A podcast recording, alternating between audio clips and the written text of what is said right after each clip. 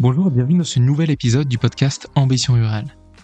Le thème de l'épisode du jour est particulier, parce qu'il traite d'une ambition qui emporte d'autres. Pour faire émerger des projets, il y a d'abord une observation, un problème à résoudre. Vient ensuite l'idée, puis la question de la faisabilité. Si beaucoup de projets impact meurent dans l'œuf, si de multitudes de commerces en zone rurale font tomber leurs rideaux, c'est parce que cette faisabilité n'est pas obtenue. Aujourd'hui, je reçois Raphaël Boutin-Kuhlmann. Il est le cofondateur de Village Vivant. Village Vivant, c'est une société coopérative qui lève les freins fonciers au montage de projets en achetant des locaux au cœur des villages pour que s'y développent des initiatives à impact. Bonne écoute. Bonjour Raphaël et merci d'avoir accepté ce, temps d'échange ensemble. Donc toi tu es co-gérant de, Village Vivant. Donc je te propose en guise d'introduction de nous parler un petit peu de qui tu es et puis de nous présenter Village Vivant. Bonjour Corentin, merci euh, de ce moment d'échange.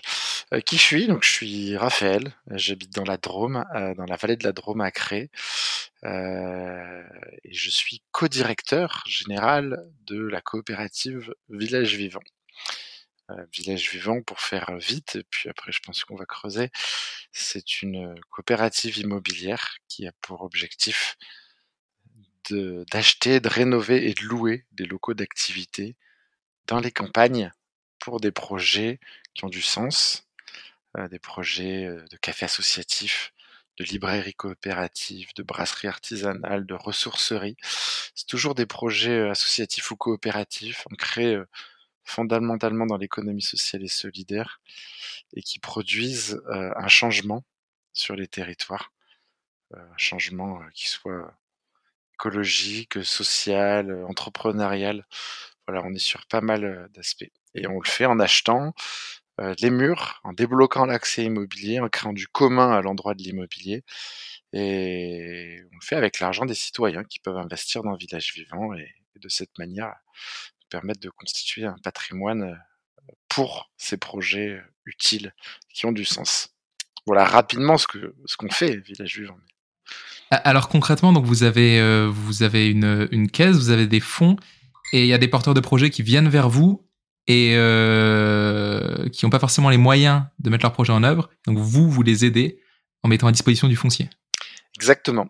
Le schéma classique, c'est un porteur de projet qui vient nous voir, ou un collectif. Euh, c'est quasiment toujours, euh, une ou deux exceptions près, des collectifs qui viennent nous voir, qui ont un super projet, par exemple, de ressourcerie, ou de Fab Lab, ou de tiers-lieu, ou d'auberge multiservice, et qui sont super bons sur leur métier, sur leur projet, mais par contre qui n'ont pas les fonds ou qui n'ont pas le métier, l'expertise pour acheter, rénover. Parce que quand on doit déjà développer son activité, bah, on a déjà un modèle économique, on a des fonds à lever, on a de l'argent à placer, du temps à mettre là. On n'en a pas forcément à mettre sur l'acquisition et les travaux. Donc c'est ce qu'on vient faire. Ils viennent nous voir et en fait, ce qui est assez chouette à Village Vivant, euh, et c'est une des incarnations du principe coopératif, c'est que c'est un locataire qui vient choisir son propriétaire. Euh, en tout cas dans le premier échange. Et puis ensuite, on se co-choisit, on se, on se, c'est une rencontre et, et, on amène de la coopération dans cette relation entre un propriétaire et un locataire. On s'assure chacun déjà de partager les mêmes valeurs.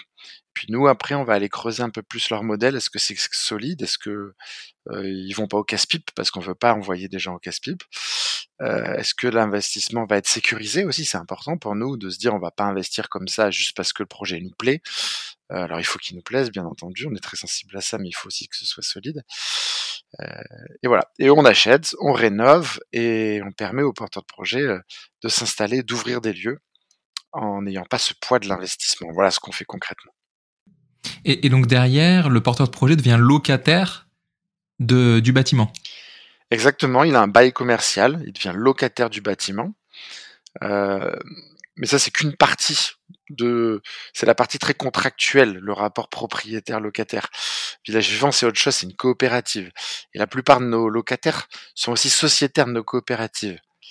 Dit autrement, avec un peu de raccourci, ils sont copropriétaires avec nous de leur propre bâtiment. Donc ils sont à la fois locataires, mais ils sont aussi propriétaires dans une coopérative avec un droit de vote, un pouvoir de décision, de transformation de la coopérative. Ok, donc c'est vraiment un enjeu de, créer un collectif qui redonne du dynamisme au cœur des villages. Et, d'ailleurs, vous inscrivez dans, quelle, géographie? Dans quel type de village est-ce que, est -ce que vous développez? Alors, déjà, on intervient sur le grand quart sud-est de la France. On a une antenne dans la Drôme et une antenne à Clermont-Ferrand. Donc, on va du Morvan, Haute-Vienne, jusqu'au Cévennes au sud, euh, euh Corrèze, et puis de l'autre côté, euh, euh les Savoies, euh, le sud de la Bourgogne, jusque une bonne partie de PACA et, et le nord de l'Occitanie. Donc, ça fait un grand quart sud-est et sur ces territoires, on intervient sur les campagnes, les petits villages, enfin les petites villes ou les villages. On va dire qu'on n'aime pas trop définir ça avec des chiffres ou des critères INSEE parce qu'on est plutôt dans la sensibilité du territoire. Mmh on va jamais au-delà de 10 000 habitants, quasiment pas. il faut que ce soit une ville, soit qui vraiment où il y a plus de commerce, un village où il y a plus de commerce, il y a plus rien, ça on peut intervenir, on sait le faire. Mais ça peut être aussi des villes qui font office de centre-bourg à l'échelle d'un territoire rural, sur lequel là on va plutôt intervenir sur des, des, lieux de diversification ou de trous dans la raquette, par exemple une ressourcerie. Euh, sur une petite ville de 5, 6, 7 000 habitants ou un lieu culturel dans un dans un dans une petite ville comme ça, ça peut avoir du sens, même si déjà un tissu commercial. L'idée c'est de créer soit des lieux qui n'existent plus, des commerces de proximité, soit des lieux alternatifs, des lieux de vivre ensemble en dehors du champ commercial pur, tiers-lieux, lieux culturels, ressourceries, voilà, ou des lieux de production, type brasserie, euh, par exemple. Et, je serais hyper curieux de connaître un petit peu le profil des porteurs de projets que, vous accompagnez, parce que les, les projets que tu mentionnes, en fait, c'est des projets qui sont assez innovants et tu sais, on a toujours cette image euh, de campagne où il est difficile d'innover. Alors, euh, est-ce, que les, porteurs que tu soutiens, c'est plutôt des personnes qui viennent du, qui viennent du local et qui se disent, OK, il faut que je trouve un moyen innovant de bouger mon territoire, ou alors c'est des personnes euh, plutôt externes qui veulent s'installer, qui veulent développer un projet et qui cherchent des moyens pour y arriver? Ouais, il y a deux, des deux choses. Il y a ce qui peut se passer à la campagne et puis il y a la question de comment on le voit. Pour moi, j'aime pas trop le terme d'innovation parce que c'est un terme un peu galvaudé aujourd'hui. Je trouve que c'est un terme très urbain, très à la mode euh, dans la startup nation. Euh, il y a un bon sens sur les territoires ruraux et sans être dans la caricature. On fait pas, on réinvente pas forcément les choses. Je prends l'exemple d'un tiers lieu, d'une ressourcerie c'est des économies rurales qui existaient, le fait de mutualiser, d'hybrider, diversifier les activités, de s'entraider, de mutualiser.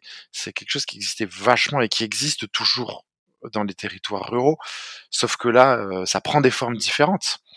Parce que le télétravail, parce que on partage des locaux, parce que, mais c'est pas vraiment de l'innovation pour moi. On vient juste repenser, euh, réactualiser des modes de solidarité, des modes de collectif qui existaient particulièrement dans les territoires ruraux. C'est dans ce sens-là où pour moi les territoires ruraux sont hyper riches, c'est qu'il y a ces formes-là de coopération naturelle qui ont toujours existé, qui ont fait en partie l'économie rurale, euh, et qu'on vient avec d'autres euh, réactualiser ou outiller. Et nous, on n'est que des, aidants, des passeurs, des accompagnants de ce qui peut se faire sur les territoires. Donc je ne crois pas que les territoires ruraux ne peuvent pas innover. Je pense qu'au contraire, ce sont des territoires qui ont plein de ressources. Euh, on le disait avant le Covid, nous maintenant, euh, voilà, euh, le, rapport à la campagne a changé. On a vu toute la résilience de ces territoires. Je crois une, société du post-urbain. Je crois que l'avenir des énergies, des solidarités, des ressources, elle passe à la campagne. Et que la campagne n'est pas que le négatif de la ville, bien au contraire. Et donc tu évoques euh, ce, côté, collectif euh, à créer dans des environnements qui n'ont pas de commerce ou peu de, lieux de rencontre finalement. Quand euh, un projet se développe dans ce type de, zone-là, est-ce que ça crée une émulation directement ou alors est-ce qu'il y a un effort à faire pour mobiliser tout le monde vers ce projet-là? Alors, chaque projet est différent et nous, on va bien intervenir euh, sur notre part, notre responsabilité. Ce sont les porteurs de projet, les futurs locataires qui vont créer l'émulation qui est la leur. Dans tous les projets qu'on instruit, qu'on installe, on, est très vigilant à, à, ce qu'il y ait cette dimension. Si c'est un projet auto-centré qui n'est pas ouvert, il ne sera pas un projet village vivant compatible. Il n'y a pas une recette. Il n'y a pas une baguette magique. pourquoi? Parce qu'il n'y a pas un territoire, il n'y a pas une ruralité, il n'y a pas une campagne. Chaque territoire est différent avec ses particularités. Et c'est ça, peut-être la baguette magique, c'est qu'il n'y en a pas. Et qu'il faut prendre du temps, peut-être plus qu'en ville, parce que on passe beaucoup plus sur l'informel, par le, le réseau, par le bouche à oreille, par le fait de tisser des liens pour ouvrir des lieux. Euh, on peut pas se planter, hein, on peut pas euh, se mettre à dos une partie des gens, surtout quand on vient pas du coin. Euh, voilà, ça c'est quand on est plutôt néo, euh, mais a pas que des projets néo. Hein, chez nous, il y a tout. Et puis d'ailleurs, la néo pas néo, ça nous intéresse pas vraiment d'ailleurs. Euh, mais voilà. En tout cas, voilà, il faut être dans une logique aussi de de d'entrer dans son territoire, euh, de d'accepter peut-être de repenser son projet au regard euh, des attentes euh, des voisins, etc. C'est et encore plus qu'à la ville. Ah, c'est vrai qu'il y, a ce besoin de modularité pour s'adapter parfaitement au, aux réalités locales, euh, c'est aussi la cause du fait qu'on n'arrive pas à développer euh, de plans massifs pour redynamiser les zones rurales et qu'en fait c'est souvent du compte-goutte et que c'est des initiatives euh, entrepreneuriales bah, individuelles qui permettent à certains territoires de, de se redynamiser et puis de créer de la vie tout simplement. Ouais, ou oui. C'est aussi pour parce que les programmes sont pensés d'une façon très jacobine en France. On est dans un pays jacobin, centralisé, qu'on pense la campagne depuis la capitale, et que je ne crois pas au programme, je crois euh, au micro projet. Je crois à la force du montant et pas du descendant, et que dans un État centralisé jacobin, c'est toujours compliqué d'outiller les forces vives euh, qui se structurent, euh, qui peuvent être des contre-pouvoirs aussi pour les collectivités, pour et, mmh, et c'est parfois compliqué. Mais ça progresse. le développement des territoires par les territoires, je pense, c'est l'avenir. Tu, es chez Village Vivant et vous avez initié la coopérative avant le Covid. Est-ce que tu, as cerné des, des, différences entre le avant et le après? Tout à l'heure, tu parlais du rapport au rural qui s'est modifié. Comment est-ce que ça s'est incarné? Donc moi oui, je suis depuis le début en tant que cofondateur. Euh, oui, il y a eu un avant et un après Covid, en tout cas dans ce qu'on fait. Pourquoi? Parce que nous, on expliquait que c'était important d'ouvrir des lieux, que le lien social, c'était une belle chose, mais que le lien social, c'était aussi les réseaux, la dématérialisation, etc. Et qu'on avait besoin de lieux. Et que le Covid, on l'a tous vécu, on avait tous des liens, mais on n'avait pas de lieux et qu'on a tous attendu quelque chose, c'est la réouverture des terrasses, des commerces, des restos, des écoles pour se voir, pour se croiser, pour se sentir, pour être ensemble. Et ça, c'était village vivant. C'est sans lieu, le lien social, c'est on, est dans l'anti-lien social. Voilà. Donc on, nous, on, on, travaille sur le lieu social. C'est ça qui nous intéresse. Le Covid a permis de montrer ça. Quand j'expliquais ça avant, j'étais vachement dans la théorie. Ça parlait, ça parlait pas. Mais maintenant, quand je parle de ça, je veux dire avec l'exemple du Covid, mais tout le monde capte tout de suite. Donc la pertinence de ces, ces concepts-là, euh, elle n'est plus à démontrer. Et dans un contexte de fermeture de commerce, de fermeture des services de proximité, etc., voilà, on est dans des choses très concrètes. Donc, euh, donc euh, voilà. Et puis l'autre sujet quand même, c'est oui, c'est le foncier, l'immobilier sur les territoires ruraux, l'attractivité des territoires ruraux. Euh, bah, sur certaines zones, on, a bien vu que ça a monté, ça a explosé avec le Covid, le foncier immobilier, vu que c'est notre sujet, voilà. Donc on veut aussi intervenir dans des endroits pour préserver du foncier, pour continuer à avoir des activités euh, comme un café associatif, une ressourcerie, et pas qu'on retrouve que des franchisés euh, de partout. C'est vrai qu'en fait, euh, j'ai l'impression que l'effet Covid a eu un double impact, un peu, un peu ambivalent, parce que d'un côté, le... on s'est rendu compte qu'en fait la digitalisation pouvait permettre euh, à tout un tas de personnes d'aller s'installer en zone rurale, mais qu'en fait sans lieu, donc sans ce côté physique, bah, finalement un habitant, euh, ça, ça apporte pas forcément plus de dynamisme. Donc en fait c'est un peu la combinaison des deux qui fait qu'on arrive à euh, à créer une dynamique en zone rurale. C'est exactement ça et c'est exactement euh, le succès et le mouvement des tiers-lieux, qui notamment milieu rural, exactement montré ça, c'est-à-dire que la distance avec la digitalisation permettait de travailler plus loin, permettait d'avoir des nouveaux modes de coopération, de travail, de collaboration, mais que ça suffisait pas, qu'il fallait réouvrir des lieux, que l'atomisation du travail, l'atomisation de la société, euh, le, le, digital ne, ne, suffisait pas à remettre du liant. Il faut remettre du lieu même là-dedans. Et donc les tiers-lieux ruraux, les, euh, nouveaux modes de travail ne peuvent se passer de valeurs qui sont les notes, qui sont au cœur du projet, sur la mutualisation, la coopération et la création de lieux. Et pour ça, ça nécessite euh, visiblement du coup de réinventer aussi le, le, modèle économique en se disant, et puis c'est pour ça je pense que beaucoup de, beaucoup de commerces ferment en, en zone rurale parce que bah, si on suit un modèle économique classique, c'est compliqué d'atteindre un seuil de rentabilité et, c'est compliqué de faire perdurer, euh, de faire perdurer le commerce. En revanche, vous, ce que vous essayez de faire, c'est de développer un truc euh, assez nouveau ou euh, un retour peut-être, mais en introduisant une dimension collaborative qui réinvente en fait le système économique et qui permet de se mettre un petit peu en dehors du marché. Ouais, dans les projets qu'on installe, c'est pour ça qu'on installe toujours des, projets associatifs ou coopératifs. La question très concrète, c'est quelle économie on veut. Et on a bien vu que le champ de l'économie purement libérale ou concurrentielle n'est pas résilient euh, et n'est pas forcément compatible avec des enjeux de développement locaux, développement ruraux, euh, d'harmonie territoriale, d'intérêt général. Je prends un exemple. Un commerce dans un village ou un franchisé, quand il a pas son retour sur investissement, il ferme, il va ailleurs. Euh, une boulangerie, euh, on voit fleurir des boulangeries sur euh, tous les ronds-points, voilà. les stations-service, pareil, pour prendre des projets qui sont pas du tout de l'économie sociale et solidaire. donc on est sur des enjeux qui sont des enjeux de commerce où l'objectif c'est de créer de la richesse, voilà. Maintenant, quand on retourne le modèle, quand on est par exemple sur une forme coopérative, quand on est sur une épicerie associative qui est portée par des habitants, parce que l'épicerie a fermé, eh ben, l'épicerie associative, elle va pas déménager dans la commune d'à côté ou sur Internet ou à côté d'un rond-point pour avoir plus de chiffre d'affaires.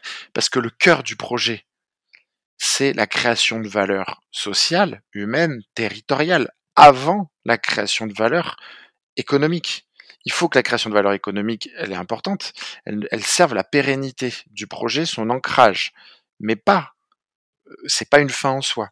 Et du coup, on a des exemples comme ça d'épiceries franchisées dans un village du Vercors au-dessus de chez nous qui ont fermé euh, trois fois de suite en franchise avec des géants qui faisaient 70 heures par semaine. Et aujourd'hui, on a une épicerie associative portée en partie par les habitants qui fait 400 000 euros de chiffre d'affaires, qui emploie trois personnes et bientôt une personne en situation de handicap euh, aveugle à 100%. Et, et en plus, ils distribuent des produits qui sont produits localement. Donc c'est pas que du discours du blabla, c'est des réalités de pertinence économique, de résilience de modèle. Quand on contrôle où va l'argent, où va la valeur créée et comment on décide, comment on fait les choix, c'est aussi la question de la démocratie en entreprise ou en association. On est plus résilient, on est plus pertinent. Dans mon livre, j'appuie beaucoup sur cette idée que les zones rurales sont les laboratoires de l'économie de demain, de l'économie et de la société de demain. Et euh, je trouve que, en fait, le fait de ne pas pouvoir euh, euh, bah, suivre un modèle économique classique, ça force à créer des alternatives. Et je trouve que c'est en ça qu'en fait, ce qui se passe au cœur des zones rurales, bah, en fait, c'est une énorme source d'inspiration pour, euh, bah, le reste, et même derrière pour le milieu urbain et puis pour, pour la société en général. Ouais, je suis, je suis complètement d'accord avec toi sur le côté labo prototype. Euh, ingéniosité. Je préfère ces mmh. notions-là à la question d'innovation. Ouais, ouais c'est vrai que tu n'aimes pas celle-ci. parce que voilà, c'est que des choses qui seraient qui évoluent, qui se remodèlent, qui sont perpétuels mouvement plutôt qu'une innovation qui arrive à un moment donné, on découvre l'électricité, bing, voilà. Non, non, c'est c'est un. C'est incrémental. Ouais, c'est c'est une tradition, c'est un mouvement global, c'est une histoire et c'est une force et voilà. Je suis d'accord avec ça. Et je serais, je serais hyper preneur aussi de, comprendre aussi un petit peu la jeunesse du projet. Parce que, en fait, je trouve que c'est absolument incroyable le stade dans lequel vous en êtes euh, actuellement avec euh, euh, une dizaine, plus de 10 projets accompagnés. Vous êtes à combien On est à, non, non, plus que ça. à la fin de l'année, on sera déjà à 16 biens acquis, qui représentent 5 millions d'euros. À la fin de l'année, on sera à 20. On devrait doubler l'année d'après. on a 14 salariés. Ça représente 50 emplois dans les lieux de nos locataires. Euh, et on a levé euh, déjà à peu près 10 millions d'euros pour réinjecter dans cette économie rurale. Donc euh, non, non, ça accélère bien là. Et alors, comment on crée l'adhésion autour de ça? Parce que tu as, un peu deux, deux mondes. Tu as le monde financier, donc les projets qui, qui se financent grâce à ça, donc avec, avec des, des, banques, des investisseurs, des levées de fonds. Et puis, il y a, y a vous qui essayez de créer un, système un petit, peu, un petit peu en parallèle, disons, des, de l'économie classique. Comment est-ce que vous avez fait pour créer cette adhésion-là? Est-ce que c'est à la base c'est un, groupe de personnes qui ont qui se disent bah ok on va mutualiser nos moyens et on va essayer de créer un mouvement Comment comment ça a fonctionné à la base? C'est euh, la petite histoire, les petites histoires et qui rencontrent la grande histoire à un moment donné. C'est euh, des fondateurs, trois, trois fondateurs, euh, Valérie, Sylvain et moi, qui avions nos parcours de vie. Sylvain venait du microcrédit, de la création d'entreprise. Valérie de la finance éthique. Et moi j'avais bossé en collectivité, en développement rural et j'avais travaillé à Terre de Liens dans une fondation immobilière agricole donc c'est ces histoires-là, puis on s'est rencontrés sur la création d'un tiers-lieu, justement une friche industrielle qui était devenue un tiers-lieu, on faisait partie de ce groupe de fondateurs. Donc on a mis les mains euh, à la pâte, et puis euh, euh, Sylvain, qui a toujours un coup d'avance, avait cette idée de se dire comment on change le rapport propriétaire-bailleur sur les locaux d'activité, les territoires ruraux, voilà. Donc ça, c'est nos histoires, nos, rencontres, nos envies. On se dit, bah, on veut faire quelque chose, on veut poursuivre un petit peu ce qu'on a fait dans nos expériences. Il y a un truc à faire sur l'immobilier rural, sur les locaux d'activité, sur euh, les projets coopératifs associatifs. Et à côté de ça, c'est le moment où euh, euh, il y a eu le livre de Rasmont sur comment la France a tué ses villes qu'il y a eu le rapport de l'inspection générale des finances sur la désertification des centres-villes, qu'il y a eu peu après les Gilets jaunes, cette France périphérique, où en fait les études qui sont sorties sur la corrélation entre le vote à l'extrême droite et la fermeture des bureaux de poste, par exemple, voilà, tout est arrivé entre 2016-2017, le moment où nous on a commencé à penser le projet, aux gilets jaunes, puis après le Covid, euh, et finalement à ce moment-là c'est devenu un sujet politique, médiatique, alors qu'avant presque on a l'impression qu'il y avait que les habitants qui se rendaient compte qu'il y avait des problèmes, les maires ruraux, les élus qui disaient attendez, vous fermez des cliniques, vous fermez les bureaux de poste, vous fermez des écoles, les commerces qui partent, on n'arrive pas. Voilà, le sujet est devenu politique, est devenu médiatique. Et, euh, et les gilets jaunes et le Covid. Et nous, on est arrivé au moment, alors pas après justement. En fait, on est arrivé à ce moment-là, c'est-à-dire quand il y a eu le Covid, la question des foncières. Nous, on était avant le Covid, on parlait, bah oui, il faut, faut, faut, faut se réapproprier la question immobilière, il faut faire de la maîtrise foncière. À l'époque, on nous prenait un peu pour des bolcheviks. Euh, six mois plus tard, euh, l'État lançait le plan sans foncière et tout le monde veut monter sa foncière maintenant et c'est l'outil de demain, c'est génial. Voilà. Donc nous, on, a eu la chance d'avoir un petit coup d'avance ou d'avoir une nez je sais pas, euh, ou d'avoir fait le constat peut-être un peu avant les autres ou en même temps que certains, et en tout cas de le transformer en outil. C'est-à-dire que Village c'est à la fois un discours fort politique sur la finance, sur le développement rural, sur l'immobilier, sur l'entrepreneuriat, avec des partis pris forts, et euh, au-delà du discours, un outil très concret. On s'attaque à l'immobilier, on vient mettre notre grain de sable là-dedans, on achète et on loue à des porteurs de projets associatifs ou coopératifs. Et ça, c'est la force entre le contenu et le contenant, entre le discours et l'outil, je pense, qui a fait euh, euh, pour l'instant, en tout cas, le succès de Village Vivant, même si on n'en est qu'à nos débuts. Hein, voilà.